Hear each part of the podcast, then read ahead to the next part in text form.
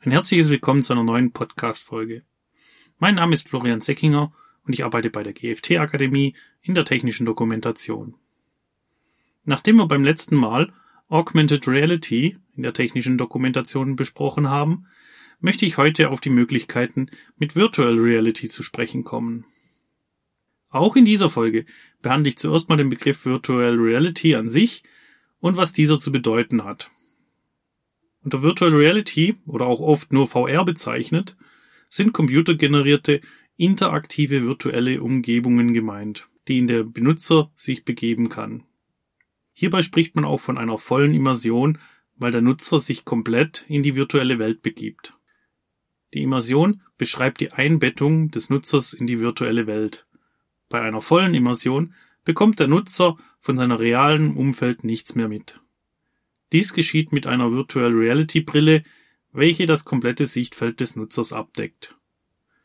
Dem Benutzer wird dadurch ein Gefühl vermittelt, als wäre er unmittelbar im Geschehen der gezeigten Szene. Mittels Sensoren in der Brille lässt sich die Position des Benutzers sowie Neigungen und Drehungen des Kopfes feststellen, um das Gefühl des Dabeiseins, so der Immersion, zu verstärken. Mit entsprechenden Steuerungsgeräten lassen sich zudem Handbewegungen des Benutzers als Eingaben in die virtuelle Welt übertragen. Dadurch lassen sich Situationen und Handlungen simulieren. Virtual Reality kommt in vielen Bereichen zum Einsatz. Angehende Piloten üben in Flugsimulatoren, bevor sie das erste Mal ein richtiges Flugzeug fliegen. Visualisierungen in Architektur, Chemie oder Medizin sind möglich.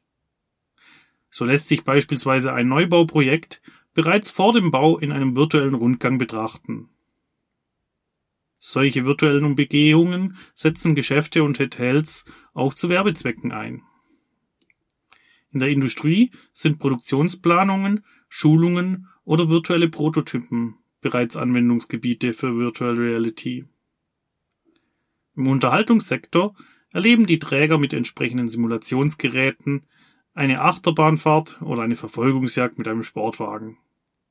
Im Bereich der Videospiele sind Virtual Reality Anwendungen schon länger verbreitet. Dort gab es bereits in den frühen 1990er Jahre Versuchen mit speziellen Virtual Reality Headsets. Damals waren die Gerätschaften aber zu teuer, zu groß, unhandlich und die Steuerung nicht sonderlich intuitiv für die Spieler.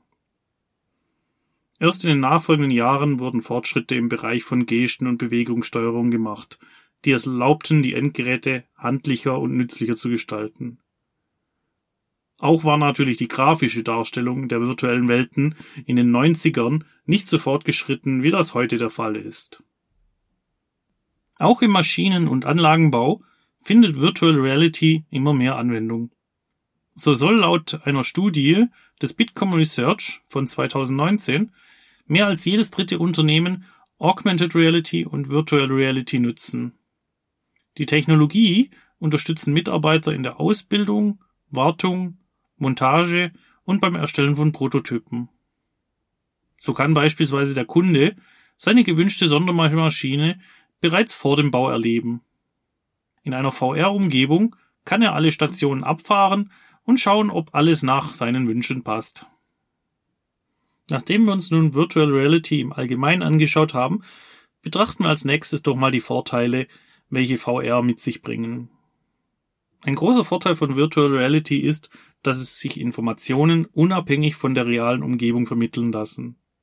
So kann ich mir die Funktionsweise einer Maschine vorführen lassen, ohne direkt an der Maschine zu stehen. Auch ist ein ortsunabhängiges, kollaboratives Arbeiten möglich.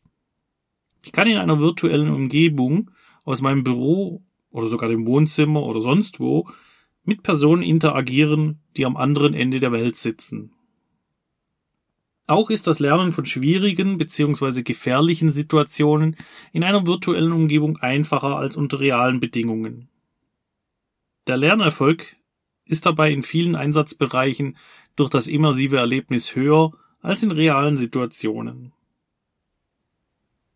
Auch das Planen an dreidimensionalen Objekten kann viel realitätsnah empfunden werden als die zweidimensionale Planung, die am Computer stattfindet.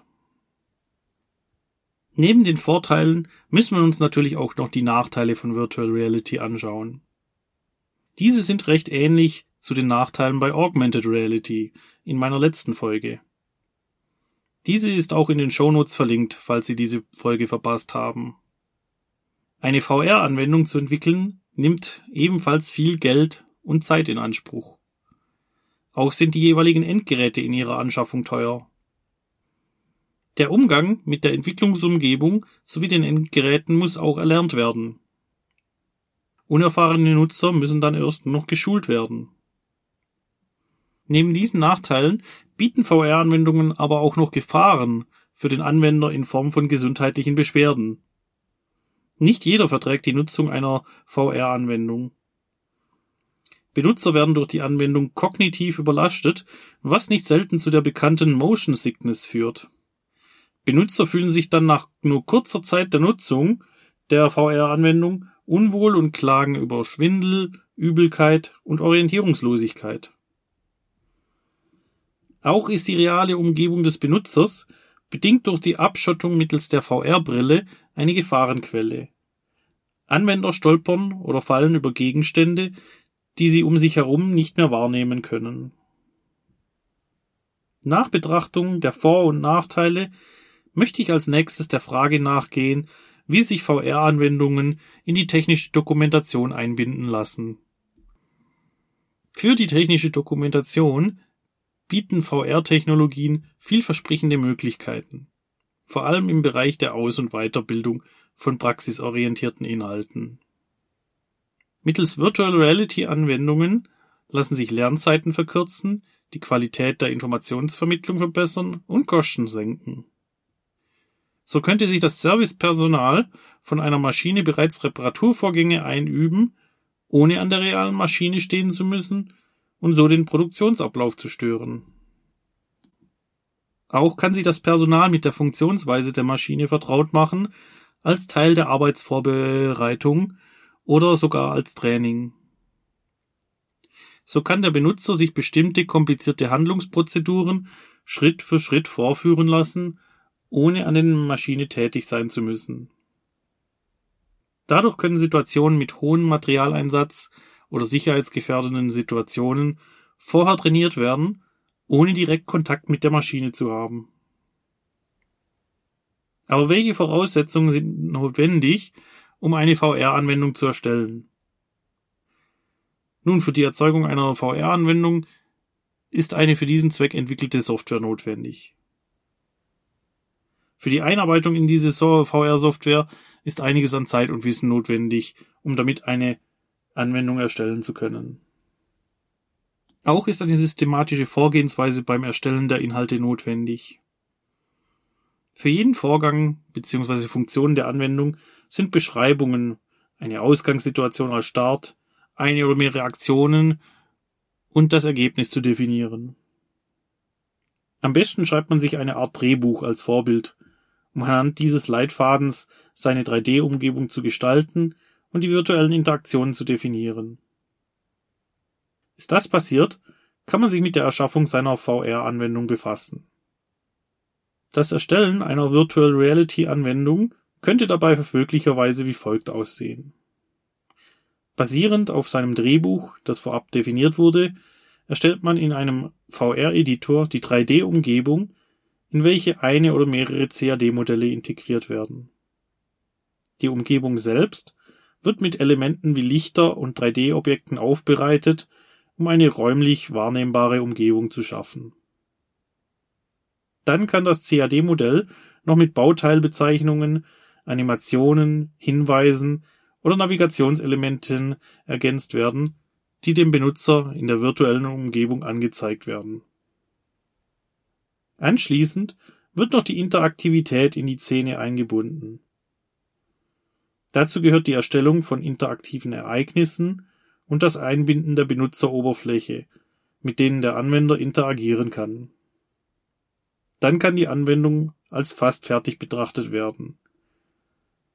Abschließend gilt es noch, die Virtual Reality Anwendung ausführlich zu testen. Erst nach einem erfolgreichen Test kann die VR-Anwendung allen zugänglich gemacht werden. So, nun haben wir auch das Thema Virtual Reality in der technischen Dokumentation behandelt. Ich hoffe, Ihnen hat diese Episode gefallen. In diesem Fall würde ich mich darüber freuen, wenn Sie uns abonnieren. Dann verpassen Sie auch keine weitere Folge.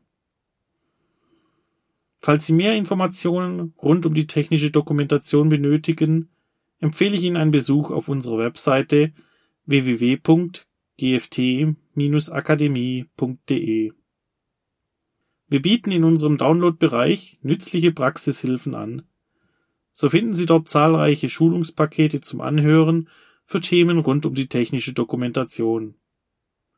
Weiterhin finden Sie auf unserer Webseite eine große Sammlung an FAQs, Checklisten, Muster und Piktogrammen. Ich freue mich, wenn Sie bei der nächsten Folge wieder einschalten. Bis dahin wünsche ich Ihnen alles Gute. Bleiben Sie gesund.